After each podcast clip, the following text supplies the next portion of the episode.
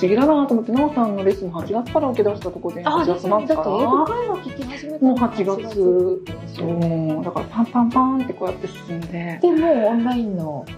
笑顔レッスンも始まるっていう。すごいね、なんか努力してないのに、そう人が、人がそうくれるんですよ。それもう宇宙だねと思って。中さんってう看護師さんだっうん。たんですよ看護師と、ナースとして働いてなくって、看護職でもう一個、指導をする。保健指導って言って、あと子供の検診とか予防接種とか、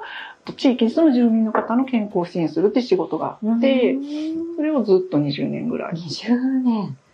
じゃあ医療の現場っていうか？ね市役所とか区役所とか、うんうんなんかよく保健所とかあるじゃないですか。うんあああいう感じ。うん。そうそう、その中で市民とか区民、何住民の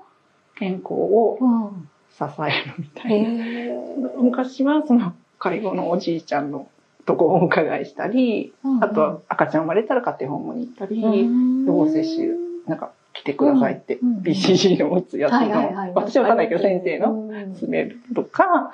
やったし、精神疾患の人がどうのこうのって言って行ったりとか、そういう正規の住民さんの健康を支えるっていう仕事をやりたくもないのにそうですね。だっ。やりたく、聞きたくもない仕そう事そあれ、ご両親がっていうことうでしたそうそう。母が看護師で、で、私3人兄弟の末っ子なんですけど、兄がいて姉がいて私。で、母看護師だから資格を取りなさいと。で、父が教員だったから、安定した仕事、で 資格、看護職、いいよって。もう兄はパッパラパーって好きな大学行き、姉もパッパラパーって近くの短大に行き、で、私最後残るじゃないですか。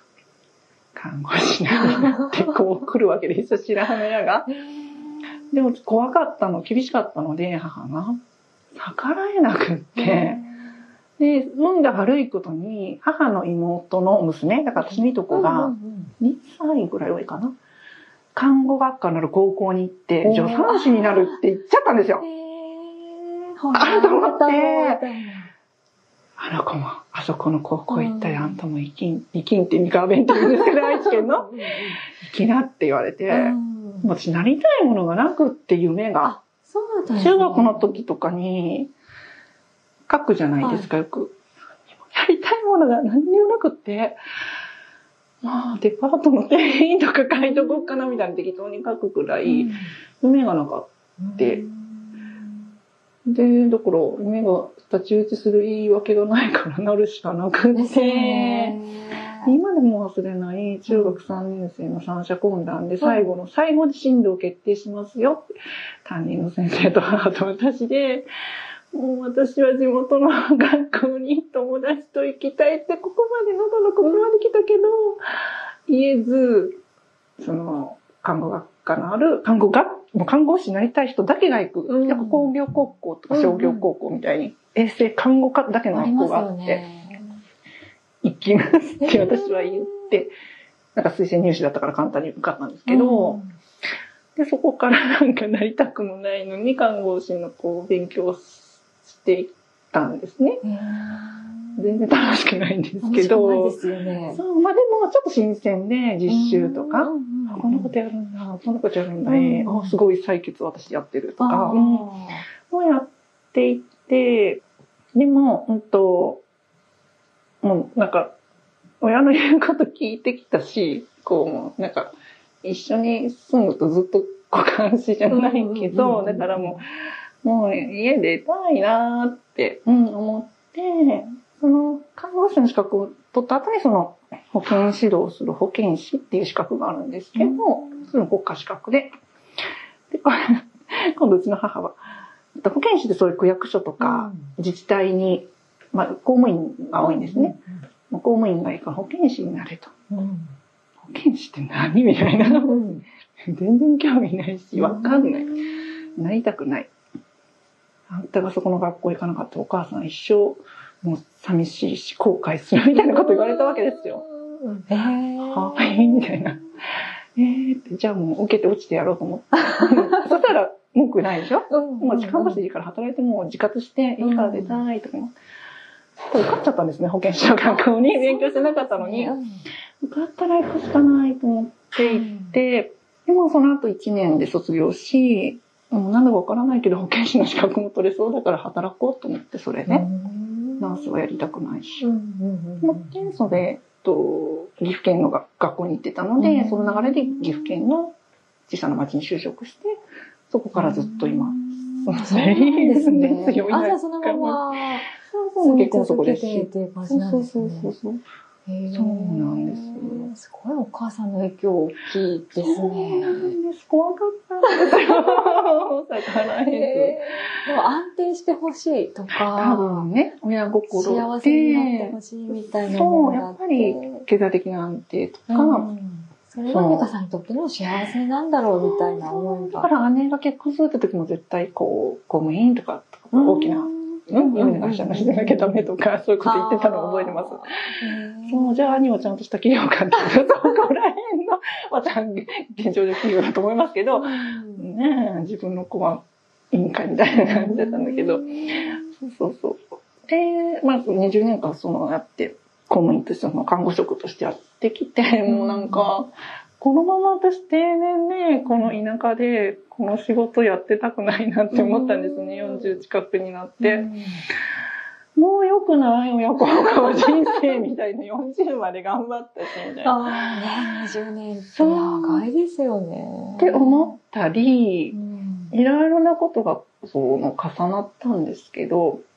公務員をやってる時に、あの、よく職員向けのこう、接遇の研修うん。挨拶とか、こう、応対とか、電話出方とかっていうのが2日間まるっと接遇の研修やりますっていうのを行かせてもらって、でまあ、いろんな公務員が来て、で、そこで私すごく衝撃を受けて、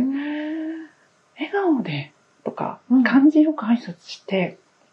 お客様を迎えたり、こう対応するってことって、ただでできるじゃないですか。うん。無償で。うん。自分さえ変われば。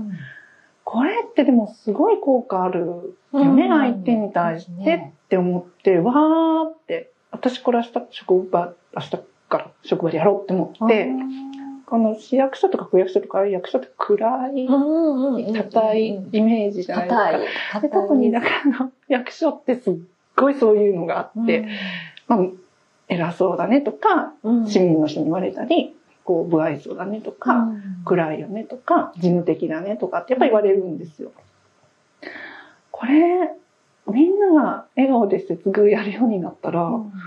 市役所ただで明るくなるじゃんと思ったんですよ、単純に。じゃあこれ、私学んだことを、まあ、業務としてできないので、うん時間外に勉強会やってお伝えしようかなって思って、アクティブですね。そ うそうそう、いいと思ったらやろう。で、その当時私は、あの、総務部っていうところにいて、うん。まあ、職員の健康管理部門っていうところに、うん。住民さんじゃなくてね、職員の方で病気で休んでるとか、メンタルでちょっと病んでる方とかのケアとか、健康診断の後の指導とかっていうところにいたんですけど、当時、その総務部の、その部長さんっていうのは全体の、まあ、市役所の統括の部長さんであったところでもちょうどよかったんですけど、うん。その直属の上司に、私勉強会やりたいんですけど、接遇のって市役所明るくなると思うんですけど、時間外にやってもいいですかって言ったら、おうやれって。そういう上司で、たまたまいい上司で、やりますって言って、へで、この職場内掲示板に、あの、勉強会やりますって時間外のって言ってやったら、それでもね、20人くらい集まってくすれたんでごいですすよ。ね。みんな興味があったんですですかね。私もその悩んでたりととか。伝わったのかわかんないけど、今考えるとすごいなと思うんですけど、600 何十人しかいない職員数でしたけど、うん。20人すごいなって今思うんですけど、そこでやって、で、行きた人はすごく良かったです、とかって言ってくださって、あ、良かった、少しでも伝わったと思って。で、私、公務員をずっとやっていて、公務員って、こう、住民の方の税金をいただくじゃないですか、うんお給料として。だから、どんな五つ星ホテルよりもうん、高級なフレンチよりも、一番公務員が接遇がよくあるのが本来あるべき姿だなって思ったんですよ。うんだって、皆さん税金で働かせてもらっているんだから、ありがとうございますっ明るく接遇するべきじゃないって思ったんですね。だけど皆さんなに思ってないし、うん。で思ってちょっと市役所変えたいなとか思ってやって、でもやっぱりなんかね、あの、叩かれるというか、あんなことやってる。ミカちゃんとか、こう、よく言われない声も、まあ、聞こえてくるというか、まあ、田舎あるあるなんですけど、こう、やっかみというか、目立つと、みたいな、なんか、出る杭を打ちましょうみたいな。特に女同士とか。ああ、やっぱそういう声が出るんだって、もったいないなって、女の人が変われば、男性も明るくなるし、絶対変わらないと思って、私はでもそこでくじけかけて、もう一回、女性職員が団結したら、市役所明るくできると思って、次の。今度は、えっと、市役所の女性職員で集まって、こう、なんか勉強会とか、この職場環境についてどう思うとかっていう、なんかそういう会ができたらいいなと思って、それも声をかけて、やったんですよ、実現して。うん。それもその部長に言ったら、うん、いいと思ったことをやってみろって言われて、えーいい人ですね。素敵。そうなんですよ。で、なんかそれやろうと思って直前に、あ、ちょっとおじけづきましたって言ったら、ミカちゃん、やってみることに価値があるんやぜって。えいやもういい、いいなと思って、結果はいいんやってって、やることに意味がある。ありがとうございます。って思ってやって、まあその時は来てくださった方もそうだね、やっぱ女性職員が団結して勉強したり、でもな男女共同参画とか、あの、女性の進出とかね、うん。この、管理職に上がっていくとか、やっぱ田舎ではまだまだだったので、うん。そういうこともやっぱり自分たちで考えていくとか、そのワークライフバランスとかね、うん。なんか、そういうことって考えること、自分たちの当事者として考えることが大事だから、そういう場にできたらいいなと思ってやったんですけど、またその後にもやっぱ後から、よくやるよねとか、あもう本当に何考えてるんだろうね、みたいなのがまあ回ってきて。で私はなんかもう、ああ、ここにいても、私成長できないなって、ー出ては叩かれ。出ては叩かれ。プツンってもう、ここで頑張る意味あるかなってちょっと思ってしまって、その看護職としても自分はどんどん上になっていく、上司が辞めていく、あ結構入ってくるけど、自分が新しいことを学ぼうと思うと上からもう学べないんだなって思った時に、まあいるんですけど先輩は。なんか私違う人から学びたいなっって思ったりして、なんかもうこの閉鎖的な環境なんか合わない、なんか違うことを違う人から学びたい、なんかもうなんか職場変える元気ないとかいろいろがこう重なって、うん。とあともう親の言うこと聞いたでもう良くないとか、ううん、ん。でなんかやめようって。うん。急に思ったんです。うんで、その退職の締め切りっていうのが10月末までが締め切りなんですね。うんその年度の末で辞める人の申し出が10月の末まで。私ギリギリになって1週間ぐらい前に課長辞めます。へえ。からもう早いですね。頑張ってたじゃんみたいな感じですよね。人おらんよみたいな。なんで？みたいな。もうちょっと別の理由をちょっと言って、うんうまいこと。まあまあ、みたいな感じで。うんやりますって言って。で、辞めたんですけど、別にその先にやりたいことがあるわけもなかったんですね。あそう、だから、あ、でも働かなくちゃなと思った時に、まあ次にまた、えっと1年間だけの契約で、今度は、あと、県の、県職員って、またちょっと、地方公務員でもちょっと上級になる、県がやってる保健所の保健師っていうのを、募集してたので、あ、私、今までこう、一市町の保健師、この年で、この学歴で、県職員の仕事ができるなんて、ラッキーじゃないって思ってうん、ちょっと上級公務員ですね、も地方としては。あもうそうでみようと思ってたら受かって、1年間県職員の保健師の仕事やらせてもらって、で、その時に、えっと市役所辞める同時に、笑顔レッスンに出会って、うん、たまたまそれは、そのやっぱ節分の素晴らしさとかね、うん。その感じたことと、私、小さい頃から割とニコニコ明るいユーモアがある性格で、表面はニコニコしてるんですけど、内面めっちゃネガティブだったんですね。そうやって叩かれると、私なんてとか、どうせ私なんてみたいなところが根本に、まあ母は厳しかったのもあって、なんか可愛がられてない。私は母のしもべのようにしか使われてないみたいな。なんかこう自己肯定感が低いっていうのもあって。愛されてないみたいな。そうそう。で、なんか、はあなんか私、その時顔怖いって言われたことあるなと思って、うんなんか怒ってるのとか、怒ってないみたいな。あ、やばい、私そんな顔してるんだみたいな出来事が、ちょうど、まあその、一応悶々とやめようかやめないかみたいな時は多分そういう怖い顔してたんだと思うんですけど、なんか、あなんか誰かが私を思い出してくれる時に、笑顔の私の顔しか思い出せないってなったら素敵だなと思ったんですね。私、本当本当に、職場の先輩の顔を一人思い浮かべる時に、絶対この人笑ってる顔しか思い浮かべれない人が一人だけいて、あの人の笑ってない顔が思い出せないぐらい、この人いつも笑ってるなっていう人がいて、あの人みたいだったらすごい素敵だなって思って、なんか怒ってる顔しか思い浮かばない人っているんですよね、とか、いつも険しい顔で忙しそうな印象の人とか。でもなんか笑ってる顔、美香ちゃんのこと思い出す時っていつも笑ってるなぁ、みたいになったらすごい素敵だなぁっていうのがなんかそこで急にふと来て、笑顔のレッスンってあるのかなみたいな。探した感じネットで探して、近くにあるか。な。あったんですね。いやもうなんか職場も辞めたし、なんか習ってみよう、新規って、うんみたいな感じでその保健所に行き出す、笑顔のレッスンを習い出すっていう感じで習いに行ったんですね。うん。で、そしたら、まあ、初めはね、その、上の、市町の公務員よりは難しい仕事なんですよ、県職員は。できないと思って、もう、もう初めもうすぐ辞めたいと思って、私の能力でやっぱり無理です、みたいな。そんな違うんですね。なんかスピード感が速すぎて、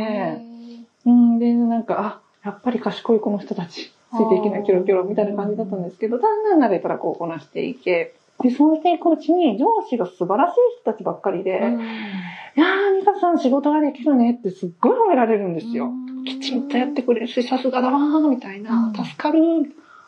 初めて褒められたと思って、え、私って仕事できるの？って、それを何回も何回もやるたびに褒めてくださり、文章まとめるのがうまいとか、ちゃんと逐一フィードバックで褒めてくださる。ええ本当はダメなところも出してくれるんですけど、いいところはすごく褒めてくださって、私仕事ができたなって初めて公務員生活20年目にしてと思って、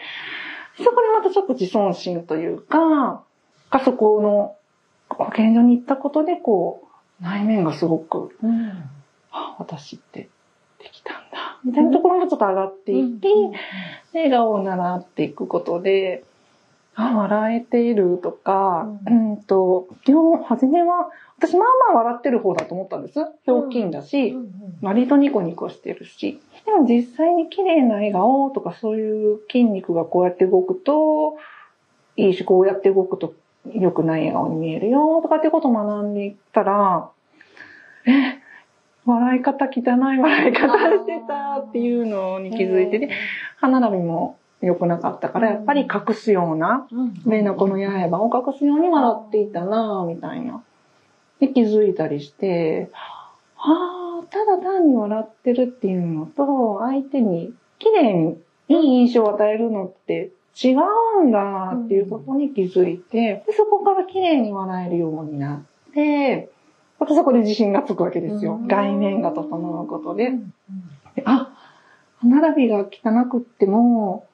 綺麗に笑えていれば、印象っていいんだっていう、この全体の印象、相手に与える。誰もこの後こう、細かい刃がさとかって、周りの人ってあんま気にしてないんですよね、多分ね。でも自分は気にしていて。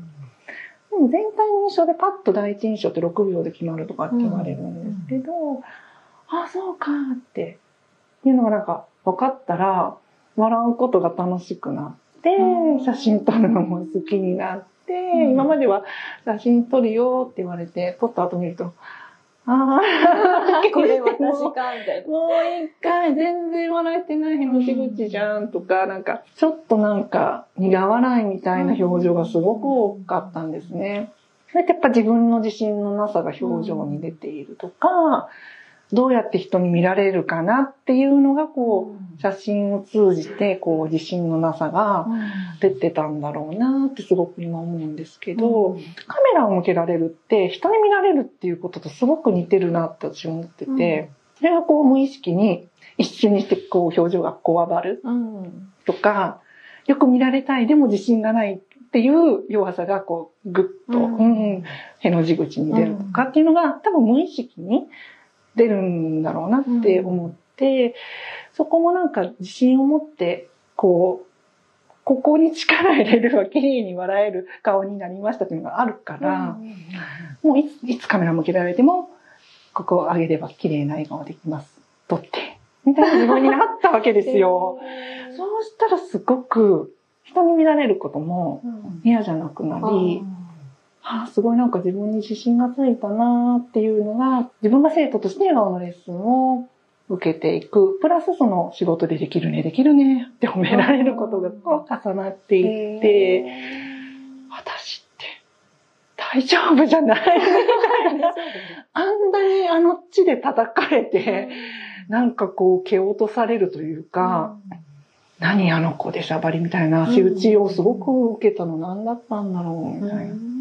すごく職場も快適。みんなが、まあ来てくれてよかった。ありがとう、助かってるって言ってくれ、必要とされてる。笑顔も自信つくからなんか綺麗になった気がするっていう、それが去年の話なんですけど、っていう一年ですごく人生が変わりました。変わりすぎです変わりすぎですよね。だから私何にも思わずに、こんなのやってられるからやめますやめたけど、えらいやめた自分みたいな、うん褒めてあげたいって思いますね。多分それがなんかインスピレーションというか直感っていうか、なんか、うん、人生見直しなよっていう、なんかだったと思うんですけど、そうなんです。っていうので、去年があったかな。で、その間にコーチングっていうのも出会ったので、人とのコミュニケーションのスキルとか、相手を尊重するとか、人の話を聞くっていうのは、自分がこう、いいとか悪いとか判断しないんだよとか、そういうこうマインドのスキルも同時期にな学んだっていうのもまあ重なったんですけど、なんかネガティブだった私が、ネガティブだネガティブな代表です。ネガティブ協会代表なんですけど、ネネガティブ協会ってないよね、これ。過小です。そうそう。ネガティブ代表だったんだけど、あ人って40でも変われるんだっていうのにびっくりして、自分次第なんだなって、のに去年すごく気づいた一年でした。そうなんです。なんかさらっと20年って言いますけど、長い。長かった。そうで、まあ、その、その前に、と、幼少期に私鼻のところにほくろがあってっていうことをブログに書いてるんですけど、ちょうど二十歳、成人式の時は撮ってなかったので、21歳くらいの時にそれもふと、ほくろ取りたいって思って、勝手に美容整形を予約して、うん。勝手に受診して、勝手にいついつ手術するからお金ちょうだいって 言って、勝手に決めてきたんですけど、結局、この心ついてもう幼稚園ぐらいから、うんこの右の小鼻のところに、本当に昔の千正夫さんのここのデコにあった、本当にあ、じゃあ、大大きくきて。くて、丸くて出っ張っていて、しかも毛が生えてたんです。えーめっちゃくちゃ。へー30分、40分。えー、そうなんですね。針山みたいな感じ。で、子供の時に毛抜きなんて知らないでしょ、アイテムも。もうそのままなんですよ。うん。で、嫌だからハサミで切ったりとか、毛投げにしてたけど、切れないんですね。もうなんか小学校3年生ぐらいからそのことやっていて、で、でもなんか小さいうちは、それでも友達もいっぱいいたし、別にこれが私ってニコニコってしてたんですけど、やっぱりこう年齢が上がるにつれて、みんな好きな人ができるとか、うん。こうなってくるじゃないですか。うん。バレンタインデーどうするとか、そうなってきた時にまあ私は、私はみんなと違うから恋愛はできません、この顔でっていう、私尊心に蓋をして、ってういう、まあ、母の厳しさ、プラスその外見のコンプレックスで、私はみんなと違います。ん。恋愛できません。結婚も多分できません。終わり。みたいな。そうそうそう。だから、なんとかくん好きとか、こうノリでね、うんクラスの人気者の男の子のこととか、小学校で好きかっこいいよね、とか言うけど、中学校とかになってくると本気じゃないですか、みんな。はいはいはいはい。誰が好き？バレンタインどうする、うん。その話私全然もう土台に上がれないんですよ。うん。だから、いいなと思う人がいても、好きな人いないって友達に言って、参戦しないその恋愛トークには、でできないと思ってるから、うん。誰もこんな好きにならないじゃん。こんな毛が生えたほくろがいっぱい、このね、入ってて、不細工だし、誰も連れて歩きたくないでしょ、こんな女の人って。もうだから恋愛話は一切私好きな人いないで通して、でもまあ幸いこう、明るい性格だけは生まれ持ってたので、ヘラヘラニコニコってすごい楽しくは過ごしたんですけど、まあそれも高校生。もうずっとそういう感じで、こうもう、都会、ちょっと少し都会の学校に行ったので、電車通学だったんですけども、嫌で嫌で、みんな女子高生可愛いんですよね。ルーズソックスとか流行りだして。私はそれにも乗れなくて、なりたくもない看護の学校に行ってるし、まあ、ほくろは気になるし、本当にこうやって髪の毛でこうやってこう、こう隠しておりますみたいな。とか、もう電車に乗ったら絶対壁の右端でこう、顔半分しか見えませんという、わけのわからない努力をして電車通学をしたり、でもみんな周り可愛い子がいっぱいね、ああ私はみんなと違うって、またそこで刷り込み、ネガティブな刷り込みをしたり。っていうところもあって、こう、まあネガティブだったんですね。で、二十歳ぐらいの時に、話すごい飛んでごめんなさいね。二十歳ぐらいの時にそれでほくろ取ろうって思って、これで私堂々と人前に出て、恋愛もできるって、まあ恋愛もできたんですけど、結局根本が20年のネガティブがもう出来上がっているので、何があっても全部自己否定に返ってきちゃうんですね。ああ、私があんなこと言ったから、こう、友達が思ったんだとか、私なんてやっぱりダメなんだとか、っていうのが、表面明るいけど根本がそのネガティブがあったので、結局40歳ぐらいまで、そうやってなんか、ね、女子職員の先輩に、なんかまたミカちゃんってシャバってやってるよって言われると、はあ、例えば私どうせなんて、このや職場辞めようって、そうなっていくわけですね。なんか、ネガティブも嫌だな、みたいなところもあった時に、笑顔レッスン、新しく県の職員の仕事、コーチングっていうのが3つがバッと同時期に来たことで、なんか、ネガティブ協会、脱会はしてないけど、会費払わなくて済むかも、みたいな状態に、一応会員だけど、会費払わないよって言えたみたいな感じになってきて、そこからまたこう、ちょっと世界が、うん、違うく見えてきたんですね。で、そんな中、その笑顔レッスンの先生が、後継者を育てたいから、インストラクターコースを設けたいと。母さんやりませんか？やります。迷わず。やりたいです。って言って、でその後インストラクターコースを取って、今、一応、人に教えられる状態になったんですけれど、まあでも、この自分が笑顔になったこともそうなんですけど、人に教えることがまたすごく楽しくって、やっぱりこう、私、笑顔とか表情って生活習慣病だなと思ってるんですけど、うんと、つい喋るときにこう、への字口にしちゃう癖があるとか、こう、なんかあるんですよね。寝方が左側ばっかり、こうして寝るから、ちょっと弱むとか、っていうのがなんかやっていくときに、えー、私の顔ってこんな風に左右差があったんだとか、笑ってるとき下の歯すごい見えてるねとか、ウィンク片方できてないねとかっていうので気づかれて、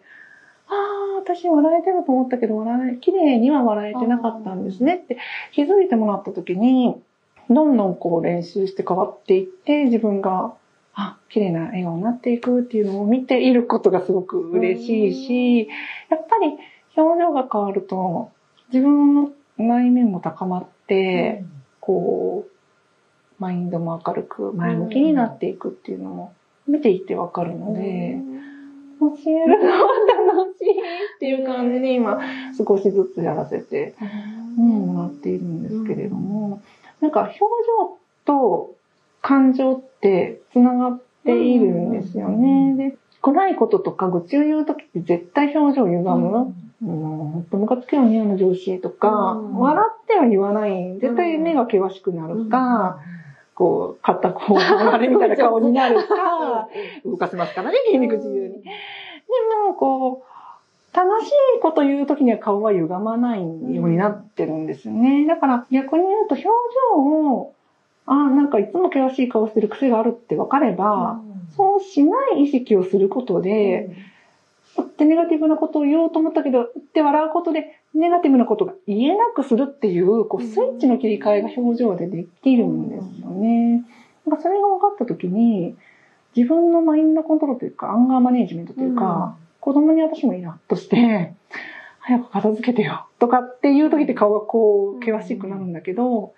あ、早く片付けよってよって怒りたいと思った時に、ニコって自分に意識的にすると、汚い言葉が出せないんですよ。うん。あ、これすごい子育てにも使えると思って、イライラってした時にニコって意識的にして、早く片付けてほしいなっていう言葉に変えるだけで、子供にとってはすごくイライラしませんよね、子供も。っていうのを、だか自分の生活でこうやってやりながら、あ、やっぱり表情をこう自分で意識して変えれるって、すごい人生がいい方向に行く一つのツール、それが全てとは思わないんですけど、それになんかすごい感情コントロールにも使えると思ったら、すごい表情って、うん。笑顔すごいって思ってて、なんかそういうことも伝えたいなって、うん、思ったり。だから、私は主には女性をターゲットにこう教えていきたいと思ってるんですけど、ひょっとしたら例えば営業が苦手で、でも明るくやりたいんですみたいな人でもやってもらったら、うんすごくマインドが変わったりっていうことも、男性でもきっとできるんだろうなと思うんですけど、やったことがないので、それはこれからちょっとやってみたいなとは。うんじゃああれですね、もう割とマインドのコントロール、外見からっていう感じがすごく多いですね。そうですね。ほくろとか、そうですね。顔の表情変わったみたいな。ん、なんか外見外が見変えて気持ち変えていくと、まず外からみたいな感じがありますね。結構やっぱ女の人って、こう、綺麗な服買うとテンションが上がるとか、お化粧綺麗にしてもらったら気分がとか、前髪決まっただけで気分がとかってやっぱ大きいじゃないですか。まあ、それの一つが表情であったり、姿勢であったりっていうことだと思うので、まあ洋服みたいなもんですね。うん外側についてるから表情も。だからそれを自分で選択する。別に常にヘラヘラしてればいいと思ってないし、うん。常にニコニコしてることが普通の人もいるわけだし、うん。淡々と接客してもらいたいってお客さんもいるだろうし、うん。だから何でも何でもみんなが100%ニコニコいらっしゃいませってやらなくてもいいと思うんですけど、ただ選択できる、こう、幅が自分に持っている、うん。そう動く表情の筋肉であるっていうことが、こう、幅が広がる。笑いたくても、綺麗に笑えないと、そこまでなんだけど、笑いたい時に思いっきり綺麗に笑えたら、いい印象をこの場面では与えるとか、こう、選択ができるので、うん。例えば今日はこのスーツ、今日こっちのワンピースにするみたいに、今日はこの笑顔でいこうかとか、今日はこういう感じの素敵な笑顔でいこうとか、笑顔もバリエーションがあるので、なんかそういうのが一つの選択肢として自分の中に入ると、すごく仕事とかにも、うん、強くなるよね。って、なんかそういうことも伝えたいなっていう、なんか伝えたいことがいっぱいあって。そうそうそう。教えるの大好きみたいなもう溢れちゃってる感じですね。ね。で、明日もちょうどオンラインで教えてる方に、ちょうど対面でお会いして教えることができるので、すごい嬉しいなと思っていて、カメラマンをされてる方なので、うん。やっぱり表情ってお仕事上ね、あの、カメラマンさんが表情すごい綺麗だったら、めっちゃいいよねっていう話で、なんかそこからまた彼女の仕事の可能性が広がったら、そんな嬉しいことはないなーって。で、習ったことで、こう、アドバイスがね、カメラマンさんとして、こう、表情のアドバイスもできるような、うんこう、引き出しになったら、またそれは嬉しいし、ね、なんかそうやって伝わって広がっていったらいいなって、すごく、うん、思います。